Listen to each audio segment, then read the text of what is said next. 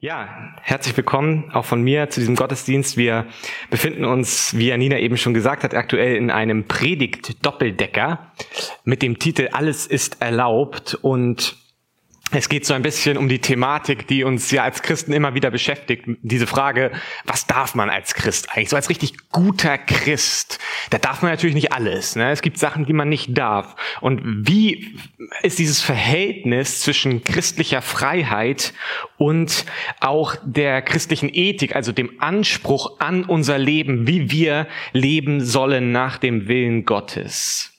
Ich denke, das ist eine ganz, ganz große Frage, die viele, viele Menschen beschäftigt. Nicht nur Christen, sondern auch Menschen, die vielleicht außerhalb stehen und fragen, oh, also ich könnte kein Christ sein, weil dann gibt es so viele Dinge, die ich plötzlich nicht mehr darf. Was darf man eigentlich? Es gibt so eine gewisse Verunsicherung bei diesem Thema, weil wir eben auf der einen Seite die christliche Freiheit betonen. Der Christ ist frei von den Gesetzen, und gleichzeitig aber äh, predigen wir auch immer wieder einen Anspruch an das Leben des Menschen, wie er zu leben hat. Und genau dann kommt man eigentlich in so eine ungesunde Schwankung hinein, dass man eigentlich wie auf so einer Achterbahnfahrt immer denkt, ich bin gut und dann, ach nee, ich bin doch schlecht. Ich, ich bin gut. Nee, ich bin schlecht. Ich bin gut, ich bin schlecht. Und es geht immer so hin und her und man kommt eigentlich nie zur Ruhe, sondern man ist immer in dieser gewissen Verunsicherung. Es geht also um die christliche Ethik. Und in diesem Moment, wenn wir uns um ethische Fragen drehen, dann wird sehr, sehr oft diese, diese zwei Texte aus dem Korintherbrief, aus dem ersten Korintherbrief zitiert, in denen es am Anfang heißt, alles ist erlaubt. Alles ist mir erlaubt.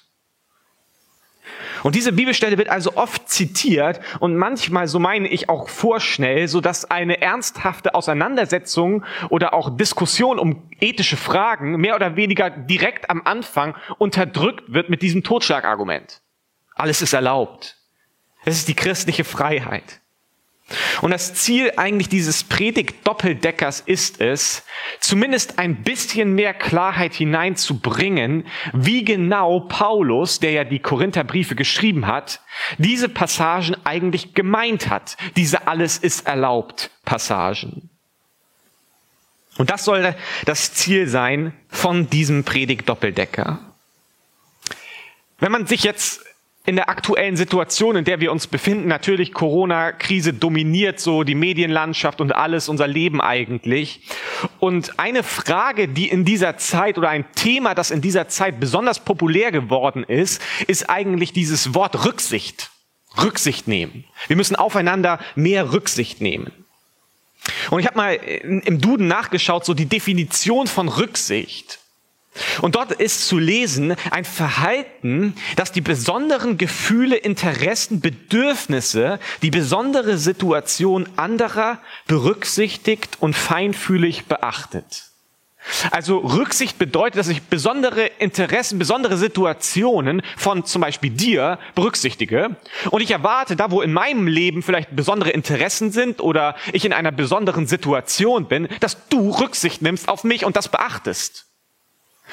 Also wenn wir jetzt in der Corona-Krise unterwegs sind, dann wird oft von den Risikogruppen gesprochen, die also besondere Interessen haben oder in einer besonderen Situation sich gesundheitlich befinden.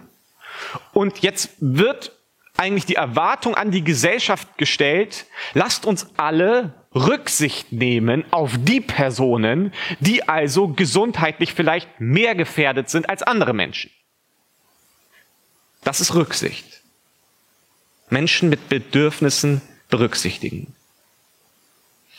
Und das bedeutet manchmal, dass man sich selber einschränken muss. Also, dass ich, obwohl ich vielleicht irgendwie das gerne freier gestalten möchte, soll ich mich einschränken aus Rücksichtnahme vor anderen Menschen.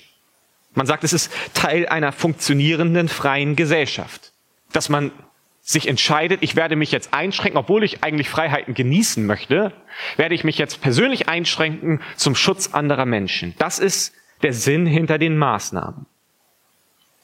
Ich habe vor einigen Wochen schon mal erzählt, dass ich äh, im Urlaub äh, zuletzt in, in, in Eisenach gewesen bin Und dort ist ja die Wartburg zu finden, also diese Burg, in der Luther sich einige Zeit versteckt gehalten hat. Und es war schon in der Corona-Zeit.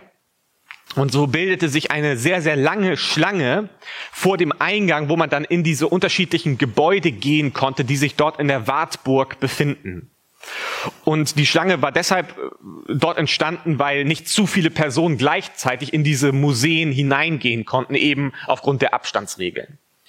Und ich stand dort mit meiner Frau und vor uns war eine Gruppe, vielleicht zehn Leute älterer Herrschaften. Und sie, man merkte, dass dort also eine rege Diskussion entstand und auch eine gewisse Verunsicherung bei diesen älteren Herrschaften. Und nun ist es so gewesen, dass man am an der, am Anfang bei der Kasse hatte man einen Zettel bekommen, wo so ein QR-Code drauf gewesen ist. Und ich weiß nicht, ob alle damit vertraut sind mit diesen QR-Codes. Der Sinn dahinter ist, dass man jetzt mit einer QR-Code-App sozusagen also das abscannen kann, diesen QR-Code. Und dann wird auf dem Handy automatisch so ein Link oder so geöffnet, wo man dann irgendwie Audiodateien abrufen kann oder auch nur einfach lesbare Informationen. Und das Ganze ist dafür da, dass man durch dieses Museum gehen kann und dann kommt man an so eine Vitrine und dann sind da alte Tonscherben oder sonst irgendetwas und dann ist da so ein QR-Code abgebildet und dann kann man das so scannen und kann man dann lesen, ja, diese Tonscherbe hier, die hat Martin Luther schon benutzt und so weiter. Ähm, das ist der Sinn dahinter. Also, dass man sozusagen durch dieses Museum durchgeleitet wird anhand dieser QR-Codes. Jetzt ist es aber so, dass nicht jeder Mensch in der Lage ist, so einen QR-Code irgendwie zu scannen, abzurufen oder sonst irgendwas. Und die Beschreibung war auch nicht ideal. Also diese Gruppe vor uns, sie hat jetzt diesen Zettel in der Hand und las, okay, man muss das irgendwie abfotografieren oder so, da muss man zwei, irgendwie 30 Sekunden warten am Anfang, damit das dann aufgerufen wird.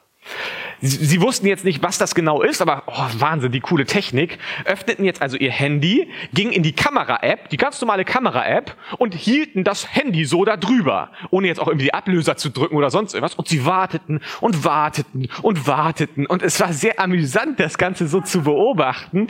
Jetzt, komm, ja, mit meinem Handy funktioniert. Hast du ein neueres Handy? Vielleicht können wir mal mit deinem Handy ausprobieren und versuchten es wieder darüber zu halten. Nee, nee, bei uns klappt das irgendwie nicht. Ja, wahrscheinlich Handy kaputt oder so. Und wir beobachteten das Ganze jetzt also und äh, entstand so eine unschöne Situation, weil man auf der einen Seite möchte man ja gerne hingehen und helfen, ja, geben Sie mir mal Ihr Handy, ich zeige Ihnen das mal, wie das geht und so weiter, aber man darf es ja nicht, weil man ja auch die Abstandsregeln einhalten sollte dann und dann auch das andere Handy an grabbeln, das ist auch irgendwie nicht so ideal. Also äh, genossen wir noch ein bisschen und beobachteten weiterhin. Aber irgendwann dann war das Mitleid so groß, dass wir uns dann also dazu erbarmten, da mal zu unterstützen. Und wir haben dann gemeinsam aus dem App Store also so einen QR-Scanner runtergeladen und was weiß ich. Und die Herrschaften waren so dankbar am Ende. Die waren so dankbar. Und versteht mich nicht falsch, ich will nicht sagen, äh, dass es immer in diese Richtung geht. Ich glaube, oftmals haben wir als junge Generation viel mehr zu lernen von der älteren Generation als andersherum.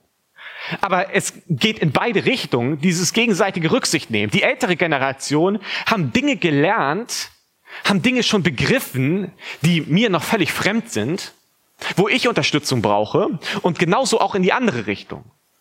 Jeder hat besondere Interessen, besondere Gefühle, besondere Situationen. Und es ist doch gut, wenn man aufeinander Rücksicht nimmt, damit irgendwie alle gut durchkommen. Und genau das wurde hier deutlich, wie gut es eigentlich ist, wenn man so ein bisschen den Blick weitet, nicht nur auf sich, weil wir hatten das mit dem QR-Code gut hingekriegt und freuten uns schon auf die schöne Museumstour, so ein paar Ritualbäder und so weiter. Aber nicht jeder hat die Möglichkeit und dann aufeinander Rücksicht zu nehmen und es löst bei der Gruppe Freude aus, der geholfen wurde und es löst auch bei einem selber irgendwie Freude aus, wenn man helfen konnte, oder nicht? Und genau in diese Situation schreibt eigentlich der erste Korintherbrief, Kapitel 10, was wir uns heute anschauen wollen, hinein. Und ich werde einmal die Passage vorlesen, die heute so ein bisschen im Fokus stehen soll, nämlich 1. Korinther 10, Verse 23 bis 24. Dort schreibt Paulus an die Korinther, ihr lebt nach dem Grundsatz, alles ist erlaubt. Ich antwortete darauf, aber nicht alles, was erlaubt ist, ist auch gut. Alles ist erlaubt, aber nicht alles baut die Gemeinde auf. Denkt bei dem, was ihr tut, nicht nur an euch, Denkt vor allem an die anderen und daran, was für sie gut ist. Das schreibt Paulus hier. Und bevor wir genauer einsteigen wollen, was das bedeutet für uns und so weiter, es ist wieder wieder einmal, wie eigentlich jeden Sonntag bei einer Textpredigt, gut, dass wir uns den Kontext ein bisschen anschauen und begreifen, in welche Situation hier hineingeschrieben wurde. Und im ersten Korintherbrief, Kapitel 10, ist es so, dass die Thematik, um die Paulus sich hier dreht, ist das sogenannte Götzenopferfleisch. Klingt jetzt im ersten Moment sehr seltsam. Die Frage war eigentlich, dürfen Christen in der damaligen Zeit in Korinth, dürfen Christen Fleisch verzehren, welches aus heidnischen Tempelschlachtungen kommt? Also, wenn ich jetzt auf dem Markt unterwegs bin und ich will für, für das Wochenende, für Bundesliga 15.30 Samstag, will ich schön was auf den Grill schmeißen, dann muss ich jetzt jedes Mal fragen, äh, entschuldigen Sie, ist das aus äh, Tempelschlachtung? Weil dann darf ich das nicht. Oder wenn ich irgendwo eingeladen werde zu einer Grillparty, muss ich dann immer am Anfang erstmal fragen, äh, woher kommt das Fleisch eigentlich? Das war die Frage, mit der sich die Korinther also beschäftigt haben und die dort also rege Diskussion ausgelöst hat. Und da hinein schreibt jetzt Paulus in diese Situation. Und nun ist es offensichtlich so, dass diese Diskussion um die Tempelschlachtung uns heute nicht mehr so wirklich betrifft. Also ich weiß nicht, wie es dir geht. Es wäre schon seltsam, wenn man jetzt in den Supermarkt geht, an die Fleischtheke, und man schaut sich dann so um und würde dann so die Bedienung fragen, äh, entschuldigen Sie, ich habe eine kurze Frage. Und zwar ähm, hier das, das, das Schwein da hinten. Ne? Äh, wissen Sie zufällig, ob das aus heidnischen Tempelschlachtungen ist? Ich glaube, wenn man so im Supermarkt einkaufen würde, man wird relativ seltsam angeguckt. Also ich habe es noch nie gemacht. Es wäre ein interessantes Experiment, das einfach mal zu machen und zu fragen, ja, ist das denn aus Tempelschlachtung? Wissen Sie da genaueres, woher das kommt und so weiter? Also diese Tempelschlachtungsproblematik betrifft uns jetzt heute nicht mehr so ganz konkret. Aber so ist es ja bei vielen Texten auch, die wir im Neuen Testament vorliegen haben, einfach weil es eine komplett andere Zeit gewesen ist. Und wir uns immer wieder die Frage stellen müssen, nachdem ich begriffen habe, wie es damals gemeint gewesen ist, welches Prinzip entdecke ich, das heute noch genauso geht? So lesen wir eigentlich Bibel. Immer zu schauen, was ist der Kontext? Jetzt habe ich begriffen, so haben die damals das verstanden. Das äh, war der Kontext. In, diesem, in dieser Situation haben sie das so und so gebrauchen können. Und jetzt überlege ich, okay, wie macht es eigentlich Sinn, das in meinem eigenen Leben anzuwenden? Welches Prinzip entdecke ich dahinter? Das Interessante ist, wir haben uns ja letzte Woche 1. Korinther 6 angeschaut, 6 Vers 12. Und auch da schreibt ja Paulus, mir ist alles erlaubt. Und ganz interessant ist eigentlich, dass in, der, in den ursprünglichen Handschriften, jetzt in dem Text, wo wir heute hineinschauen, dieses mir, alles ist mir erlaubt, nicht auftaucht, sondern es ist noch grundsätzlicher, wie Paulus hier schreibt. Er sagt nicht nur, mir ist alles erlaubt, er sagt, alles ist erlaubt. Also wirklich in einer unglaublichen Radikalität eigentlich spricht er hier aus, alles ist erlaubt. Grundsätzlich ist erstmal alles erlaubt. Das ist schon fast erschreckend, irgendwie schockierend. Und dann schränkt er aber wieder ein. Also er sagt, alles ist erlaubt. Der Grundsatz, den ihr habt, nachdem ihr lebt, der stimmt tatsächlich grundsätzlich. Also dem widerspricht Paulus hier nicht. Er erkennt an, ja, grundsätzlich erstmal ist dem Christen alles erlaubt. Und dann kommt die Einschränkung. Letzte Woche war es das Prinzip der Liebe gegenüber mich selbst. Und auch dieser Gedanke der Sklaverei. Immer da, wo mich Freiheit in eine neue Sklaverei hineinführt, wo Dinge Macht über mich gewinnen, da zeigt sich nicht Selbstliebe, sondern Selbsthass. Also wenn ich aus einer falsch verstandenen Freiheit loslaufe und total unvorsichtig lebe und mir ist auch alles erlaubt, ist auch alles gut und plötzlich finde ich mich wieder in einer neuen Abhängigkeit, in einer anderen Sklaverei, dann habe ich mir geschadet. Dann zeigt sich keine Liebe. So viele Menschen, die so ein bisschen lächelnd auf das Christentum schauen, ach, die dürfen ja gar nichts, ach, die dürfen ja gar nichts und sich rühmen einer so großen Freiheit. Ich darf alles. Ich brauche überhaupt nichts beachten. Und bevor man es merkt, geraten sie eigentlich in eine viel tiefere Sklaverei hinein und machen sich selbst kaputt. Also Freiheit, die falsch verstanden wird, kann auch gefährlich werden. Und so sagt auch Paulus an dieser Stelle wieder, nicht alle Dinge, die grundsätzlich erlaubt sind, sind auch nützlich, sind auch gut, machen Sinn, ergeben Sinn. Und so finden wir hier einen zusätzlichen Aspekt der Einschränkungen. Und Paulus versucht deutlich zu machen, im christlichen Leben geht es nicht zuerst darum, die Freiheit des individuellen Christen auszureizen. Das Christentum ist nicht zuerst eine Freiheitsreligion für jeden Einzelnen. Jeder kann machen, was er will. Lebe individuell, isoliert, so wie du Bock hast. Im christlichen Leben geht es um den Bau der Gemeinde Gottes und den Blick auf den Gegenüber. Das Leben, könnte man eigentlich sagen, ist keine Urlaubsreise, sondern das Leben ist eine Missionsreise, ist eine Dienstreise. Dieser Unterschied ist so deutlich. Gerade wir Deutschen, wir fallen ja negativ auf oftmals im Urlaub. Also wenn wir auf Urlaubsreise sind, vielleicht gerade in Gegenden, in denen also sich viele Menschen tummeln, dann sind doch die Deutschen die Ersten, die durch Egoismus auffallen, oder? Also das ist meine Sonnenliege hier. Und wir sind die allerersten, die eigentlich sowas von egoistisch sind. Hauptsache, mein Urlaub ist toll. Ich habe das ganze Jahr für diesen Urlaub gespart. Jetzt hat er ihr mir den Platz weggenommen. Mann, ich wollte erste Reihe am Pool liegen. Manno. Das ist so, das ist Urlaubsreise. Aber das christliche Leben ist nicht eine Urlaubsreise, wo es nur darum geht, dass ich so frei bin und dass ich genießen kann und dass es mir so gut geht. So ist das christliche Leben nie gedacht gewesen. Das klingt manchmal so, gerade in westlicher Kultur klingt das oft so. Aber wenn wir Jesus hören, wie er gelebt hat, was er gesprochen hat, dann merken wir, sein Leben hat er nicht als eine Urlaubsreise begriffen. Er hat nicht gedacht, oh, jetzt schön 30 Jahre hier unten unterwegs sein und schön die Landschaft genießen und mal ins, ins Meer springen und so weiter, sondern Jesus ist unterwegs gewesen auf einer Missionsreise, auf einer Dienstreise. Der hatte einen Auftrag. Das heißt natürlich nicht, dass wenn ich in einer, auf einer Dienstreise oder auf einer Missionsreise unterwegs bin, dass es nie schöne Momente gibt. Die gibt es zuhauf. Aber der Fokus ist ein anderer. Es geht nicht darum, dass ich für mich zuallererst unterwegs bin, sondern zuallererst bin ich für den Auftrag und den Auftraggeber unterwegs.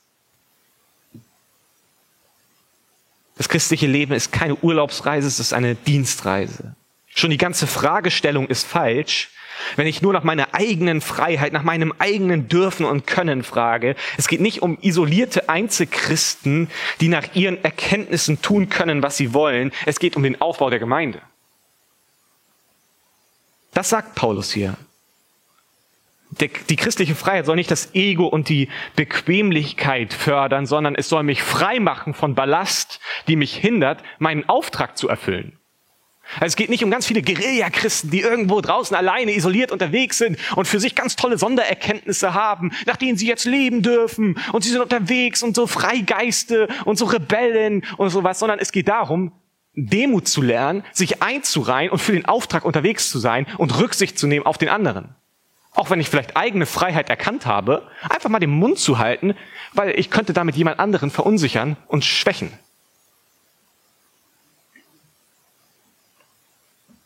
Vielleicht so ein bisschen zu vergleichen mit der Elternzeit. Ich habe mal gedacht, ich freue mich schon auf die Elternzeit, weil der Mann darf das ja auch irgendwie so nehmen. Ich bin da noch nicht ganz drin in der Thematik, weil es noch ein bisschen weit weg ist, hoffentlich. Ähm, auf jeden Fall äh, dachte ich so, oh, Elternzeit habe ich auch Bock drauf. So, nicht mehr arbeiten und das, also, das Kind kann ja trotzdem bei meiner Frau bleiben. Ich kann ja, äh, ich kann ja richtig, das ist ein richtig langer Urlaub eigentlich, ne?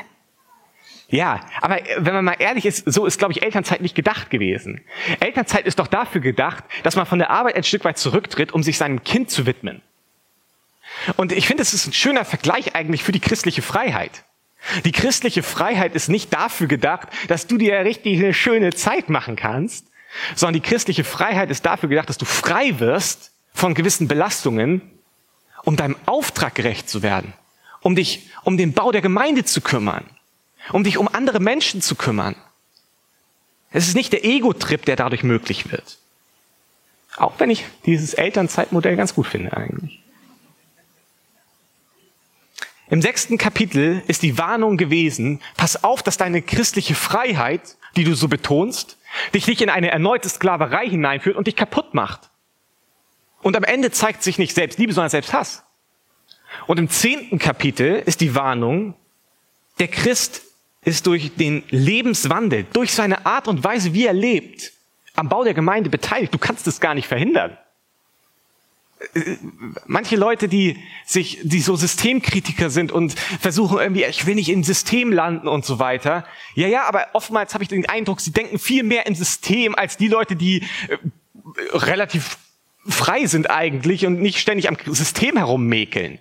Also, wenn dein Verständnis von Gemeindebau ist, ja, ich habe ja meinen Dienst und ich gehe dann ja zu den Veranstaltungen, dann hast du, glaube ich, noch nicht verstanden, was Gemeindebau bedeutet. Das eine ist wichtiger Teil und ich stehe zu 100 Prozent zu diesen Dingen. Und die sind wichtig und nicht aufzugeben.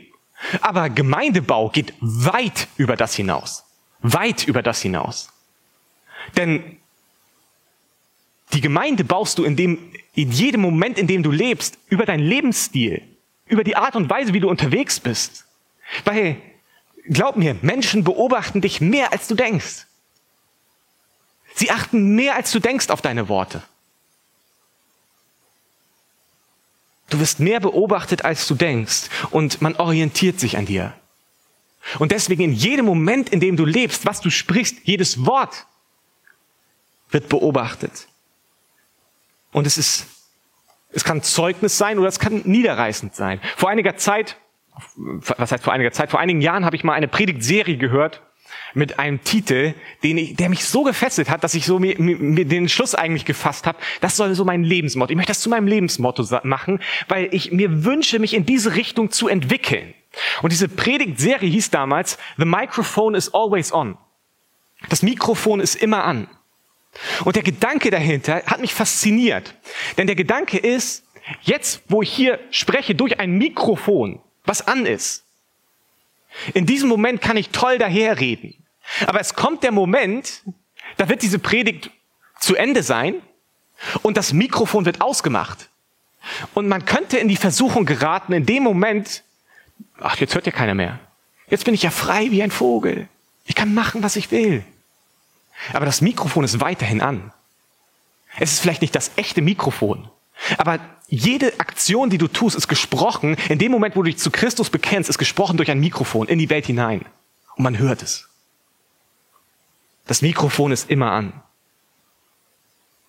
Es ist nicht nur an, wenn du vor deiner Familie etwas erzählst. Es ist nicht nur an, wenn du mit deinen Kollegen sprichst. Es ist nicht nur an, wenn du mit deinen Vorgesetzten sprichst.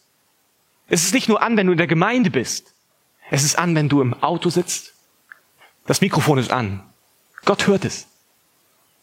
Menschen beobachten dich, wo du es vielleicht gar nicht merkst. Das Mikrofon bleibt an.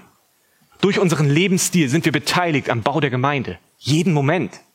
Jeden Moment sind wir am Reich Gottes beteiligt. Wir leben im Reich Gottes. Wir können uns dem nicht entziehen. Es gibt nicht Reich Gottes Momente und dann sagt, ach, jetzt brauche ich echt mal Urlaub vom Reich Gottes. Ich brauche mal Elternzeit vom Reich Gottes eigentlich. Es funktioniert nicht. Wenn wir ins Reich Gottes hineingegangen sind, dann leben wir darin.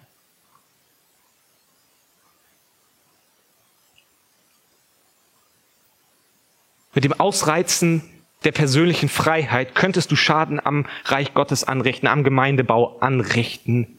Und ich glaube, es ist immer wieder gut für uns, die Frage zu stellen, merke ich, dass das Mikrofon an ist? Oder lebe ich so, als ob das Mikrofon aus wäre? Das Mikrofon ist immer an. Hier wird deutlich, dass das Prinzip der Nächstenliebe im Vergleich zur christlichen Freiheit im Vordergrund steht. Jesus befreit von Eigensucht und deswegen kann sich der Christ schon selbst mal einschränken. Es geht nicht so sehr darum, oh, ich muss mich jetzt einschränken, sondern es geht darum, zum Wohle des Königreiches Gottes, zum Wohle anderer Menschen schränke ich mich ein. Weil ich so frei bin, dass ich das nicht brauche. Paulus schreibt den Korinthern, die Festmähler in heidnischen Tempeln besuchen wollten, euer Verhalten könntet ihr vielleicht durch eure christliche Freiheit rechtfertigen. Aber verzichtet doch einfach drauf. Verzichtet doch drauf, weil ihr erbaut die Gemeinde dadurch nicht. Ihr richtet Schaden an. Und das ist das entscheidende Prüfkriterium für das Handeln.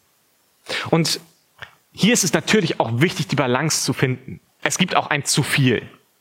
Zu viel des Rücksichtnehmens oder zu viel des Hinterfragens. Und deswegen weist Paulus auch darauf hin, hey, wenn ihr auf dem Markt unterwegs seid, ihr müsst nicht immer fragen, von wo ist das Fleisch? Beschwert euer Gewissen doch einfach nicht, indem ihr euch ein bisschen entspannt. Nicht so eine Panikmache. So, keine Ahnung, es gibt ja auch Christen, die unterwegs sind nach dem Motto, okay, ich gehe jetzt in dieses Geschäft und kaufe ein Kuscheltier. Und dieses Kuscheltier hat eine rote Nase. Und diese rote Nase wurde von einem Stoffunternehmen hergestellt und ein Eigner, der fünf Prozent an diesem Stoffunternehmen beteiligt ist, macht Yoga. Deswegen darf ich das nicht. Ich darf das nicht. Als Christ darf man das nicht. Ich glaube, es gibt auch ein zu viel des Guten. Aber vor seinen Entscheidungen zu überlegen, könnte diese Handlung, die ich jetzt vorhabe, das, was ich jetzt ausspreche, das, was ich jetzt sage, ist das weise, wenn ich das mache, oder könnte es unweise sein, weil ich Schaden anrichte am Reich Gottes? Weil ich Schaden anrichte bei anderen Menschen? Einige Korinther, so sagt Paulus, haben diese Imitatio Christi, also die Nachahmung von Christi, ausgetauscht durch eine Imitatio Amicorum, durch eine Nachahmung der Freunde, der Bekannten, der Nachbarn. Also sie laufen nicht mehr Jesus hinterher und orientieren sich an seinen Idealen und so wie er gelebt hat, sondern sie haben sich entschieden, ich möchte eigentlich Nachahmer sein von der Art und Weise, wie die anderen alle um mich herum leben. Ich möchte nicht irgendwie anders sein. 1. Korinther 11, Vers 1. Folgt meinem Beispiel, so wie ich dem Vorbild folge, das Christus uns gegeben hat. Die Orientierung an Jesus, nicht daran, wie andere es machen. Oder Philippa 2, Vers 21. Alle anderen beschäftigen sich mit ihren eigenen Angelegenheiten und nicht mit dem, was Jesus Christus will. Ich finde das so auf den Punkt gebracht. Alle sind so beschäftigt mit ihren eigenen Angelegenheiten. Ich habe das noch und ich habe noch diese Verpflichtung und das noch. Mein Leben wird immer voller. Und dabei vergesse ich, dass ich mich um die Angelegenheiten Jesu eigentlich gar nicht mehr so richtig kümmere. Die sind so Teil, aber das kann als erstes reduziert werden, wenn es ein bisschen stressig wird.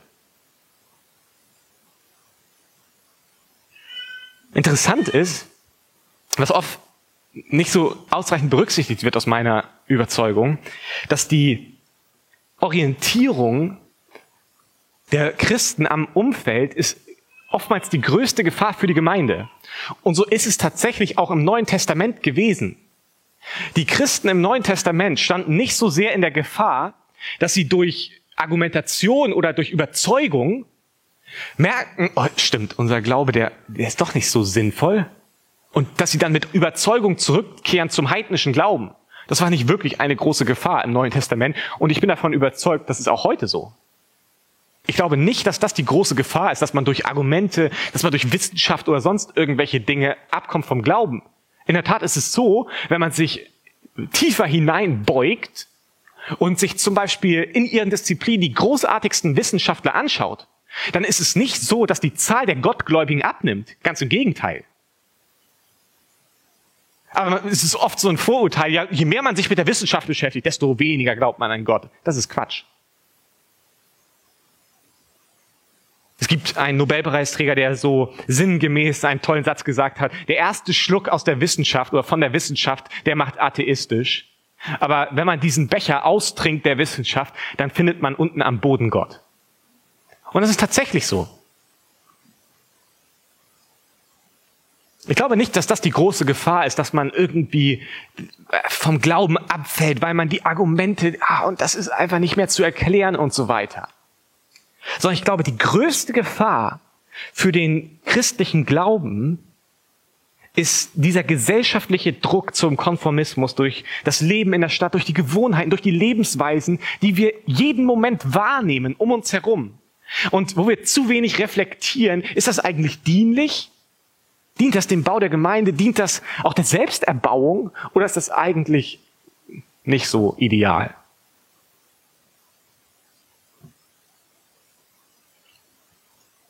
Übersteigerte Selbstverwirklichung ist schon eine erkennbare Tendenz. Und je mehr wir uns an diesen Idealen orientieren, desto mehr bewegen wir uns eigentlich von den Idealen Gottes weg. Im Zentrum des christlichen Glaubens steht nicht der Nutzen zur Lebensbewältigung für den Einzelnen, sondern im Zentrum des christlichen Glaubens steht die Verantwortung des Menschen vor Gott.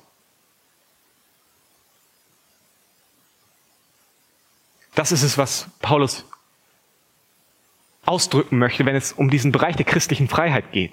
Ja, wir sind frei, aber in dieser Freiheit, die Freiheit wird definiert darüber, dass ich in der Lage bin, auch Dinge zu lassen, mich dazu entscheiden, ich lasse das, ich halte mal meinen Mund, weil es nicht weise wäre.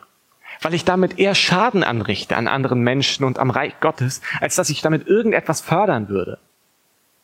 So ist die Freiheit zu verstehen. Sie ist nicht zu verstehen als der Aufruf zu isolierten Einzelchristen, die ihre Freiheit ausreizen. Das vollkommene Bild der Bereitschaft zur Einschränkung für das Wohl des anderen, für das Wohl des Reiches Gottes finden wir in Jesus. Er ist das vollkommene Bild dafür. Wir können uns nicht ausmalen, wir können uns wirklich nicht ausmalen, wie sehr Jesus sich eingeschränkt hat zum Wohle von uns. Wir können es uns nicht ausmalen. Man könnte fast sagen, dieses Wort bemühen nach der Definition, die wir uns am Anfang angeschaut haben, dieses Wort von Rücksicht. Jesus hat Rücksicht genommen. Jesus ist das Idealbild von Rücksicht nehmen. Er kennt unsere persönlichen, unsere Situation, er kennt unsere Lage und entscheidet sich feinfühlig darauf, Rücksicht zu nehmen. Jesus hat Rücksicht genommen. Jetzt in der Corona-Krise hat es ganz viel mit Abstand zu tun. Rücksicht nehmen und Abstand halten. Und Gott hat unsere menschliche Situation gesehen, hat gesehen, dass wir getrennt sind von Gott durch die Schuld, durch die Sünde in unserem Leben, weil wir alle uns abgewendet haben von Gott und haben gesagt haben, ich möchte ohne dich leben, Gott, ich möchte das so machen, wie ich es will. Und was dadurch entstanden ist, ist eine Isolation von Gott. Ein Abstand zwischen Mensch und Gott. Und die Rücksichtnahme in diesem Fall war nicht Abstand halten, sondern die Rücksichtnahme war, der Mensch schafft es nicht, diesen Abstand zu überbrücken. Du kannst noch so gut leben. Du kannst noch so viel Religion machen und noch mal 20 Mal das Ave Maria beten und du kannst noch so viel spenden und du kannst noch so viel gute Dinge machen. Aber du wirst niemals dem Standard Gottes gerecht werden. Du kannst diese Distanz zu Gott nicht überbrücken. Du hast keine Chance. Und die frohe Botschaft des christlichen Glaubens, das ist das Evangelium. Das ist die Botschaft, die wir haben, die wir immer und immer wieder predigen. Die Botschaft ist, Jesus ist gekommen und hat diesen Abstand überbrückt. Er ist zu uns gekommen, weil wir nicht zu ihm kommen konnten. Das ist passiert, als Jesus geboren wurde. Und dann hat er eine Dienstreise unternommen, keine Urlaubsreise. Hat 30 Jahre gelebt, ohne Fehler, und ist am Kreuz gestorben für unsere Schuld. Das ist das Evangelium, damit wir frei werden können. Und so sagt die Bibel, wer an ihn glaubt, wer an ihn glaubt, nicht wer seinen Idealen entsprechend es schafft, perfekt zu leben, sondern wer an ihn glaubt, wird gerettet werden. Wer an ihn glaubt, wird gerettet werden. Jesus hat nicht nur ein bisschen auf Luxus verzichtet. Er hat nicht nur ein bisschen auf seine eigene Freiheit verzichtet. Er hat nicht nur auf seinen, äh, seinen schönen Platz am Pool verzichtet. Wir lesen in Philippa 2, Verse 5 bis 8. Nehmt euch Jesus Christus zum Vorbild. Obwohl er in jeder Hinsicht Gott gleich war. Obwohl er in jeder Hinsicht Gott gleich war, hielt er nicht selbstsüchtig daran fest, wie Gott zu sein. Nein, er verzichtete darauf und wurde einem Sklaven gleich. Er wurde wie jeder andere Mensch geboren und war an allem ein Mensch wie wir. Er erniedrigte sich selbst noch tiefer und war Gott gehorsam bis zum Tod, ja bis zum schändlichen Tod am Kreuz. Das hat Jesus getan. Für uns ist das Menschsein herrlich, wir können uns nichts Besseres vorstellen. Jesus war in allem Gott gleich und hat sich entschieden, ich werde Mensch. Aber ich werde nicht nur Mensch, sondern ich werde einem Sklaven gleich und ich werde sterben den schändlichen Tod am Kreuz zur Vergebung der Sünde, zur Versöhnung zwischen Mensch und Gott. So schränkt Jesus sich selbst ein. Seine persönliche Freiheit hat er eingeschränkt. Er hat sich dafür entschieden, seine persönliche Freiheit einzuschränken für den Bau der Gemeinde. Das ist sein Plan. Ob der dir gefällt oder nicht, spielt letztlich keine Rolle. Es ist sein Plan. Er will Gemeinde. Er will Gemeinde nutzen zur Rettung dieser Welt. Ich finde es toll, dass wir uns um Klimawandel kümmern und dass wir äh, die, die, die Bewältigung der Corona-Krise in den Mittelpunkt stellen oder dass wir uns um Flüchtlingsproblematiken kümmern oder dass Rassismus äh, endlich mal angegangen wird, vielleicht mehr als vorher. Ich finde, das alles sind wunderbare Dinge und wir Christen sollten die Ersten sein, die bei diesen Dingen mit dabei sind. Aber ganz ehrlich, wenn wir Jesus außen vor lassen, dann werden diese Dinge keinen wirklichen Wert in sich haben. Also wenn ich mir die Frage stelle, für was lohnt es sich am Ende wirklich, meinen Kopf hinzuhalten, mein Leben hinein zu investieren, dann ist es die Gemeinde Jesu. Es ist die Gemeinde Jesu. Auch wenn sie manchmal vielleicht nicht so hübsch aussieht. Wenn es manchmal Probleme gibt. Es ist nun mal der Plan von Gott. Es ist nicht meiner. Ich habe ihn nicht gemacht. Manchmal denke ich, nicht ideal. Aber es ist der Plan Gottes und deswegen halte ich mich daran. Das ist sein Plan. Und sein Plan war es, uns zu retten. Und die, das Kreuz war dazu eine Notwendigkeit. Diese Selbstlosigkeit, die wir bei Jesus sehen, sie ist Zielscheibe unseres Lebens. Also wenn ich einen Pfeil habe und ansetze, dann versuchen wir diese Selbstlosigkeit zu treffen, die wir bei Jesus sehen. Das ist die Zielscheibe. Und wir denken so oft, dass Pfeil und Bogen ist bei uns, um diese Zielscheibe der Selbstlosigkeit zu treffen. Das ist doch unsere eigene Kraft, unsere eigene Motivation und so weiter. Nein, nein, Pfeil und Bogen ist der Blick auf Jesus, so wie er es gemacht hat. Er ist nicht nur Ziel, sondern er ist auch der Weg. Und deswegen brauchen wir das Evangelium, brauchen wir diese verändernde Kraft, brauchen wir immer wieder diesen Blick auf ihn, weil das wird unser Herz umgestalten. Nicht dein Eifer, nicht deine Motivation, nicht, dass du noch mehr probierst. Das alles wird nur beflügelt.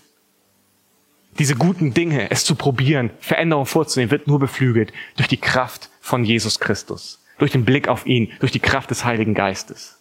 Und darum wollen wir beten, immer wieder neu. Und darauf wollen wir uns fokussieren.